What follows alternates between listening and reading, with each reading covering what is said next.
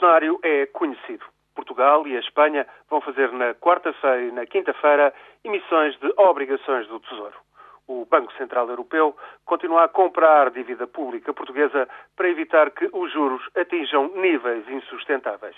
A pressão é imensa e não faltam investidores a forçar a alta dos juros da dívida pública, arrastando na penalização o sistema bancário. É uma estratégia corrente para chegar à compra de novos títulos de dívida pública a taxas mais altas, mais lucrativas. No caso de Portugal, juros acima dos 7% são absolutamente insustentáveis e nem o apoio do Banco Central Europeu ou eventuais aquisições por parte da China parecem, de momento, capazes de evitar o recurso ao Fundo de Estabilização Europeu. Uma chuva de notícias agrava o cenário.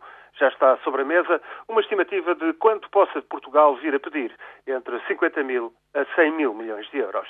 A data provável para Lisboa concretizar o pedido de auxílio, se a emissão de quarta-feira correr mal, é o mês de fevereiro. A razão imediata é tentar estancar em Portugal uma crise que, depois da Grécia e da Irlanda, pode vir a ameaçar a Espanha e ainda a Bélgica e a Itália, quebrando de vez o euro. Este é o cenário. Desmentidos e declarações de confiança no saneamento das finanças públicas e na economia portuguesa, que afinal estagnou há praticamente uma década e perde competitividade, todas essas declarações se sucedem, mas nos mercados prevalece a aposta na incapacidade de Portugal continuar a financiar-se a juros proibitivos. Quarta-feira, muito provavelmente, vamos escutar o dobro de finados.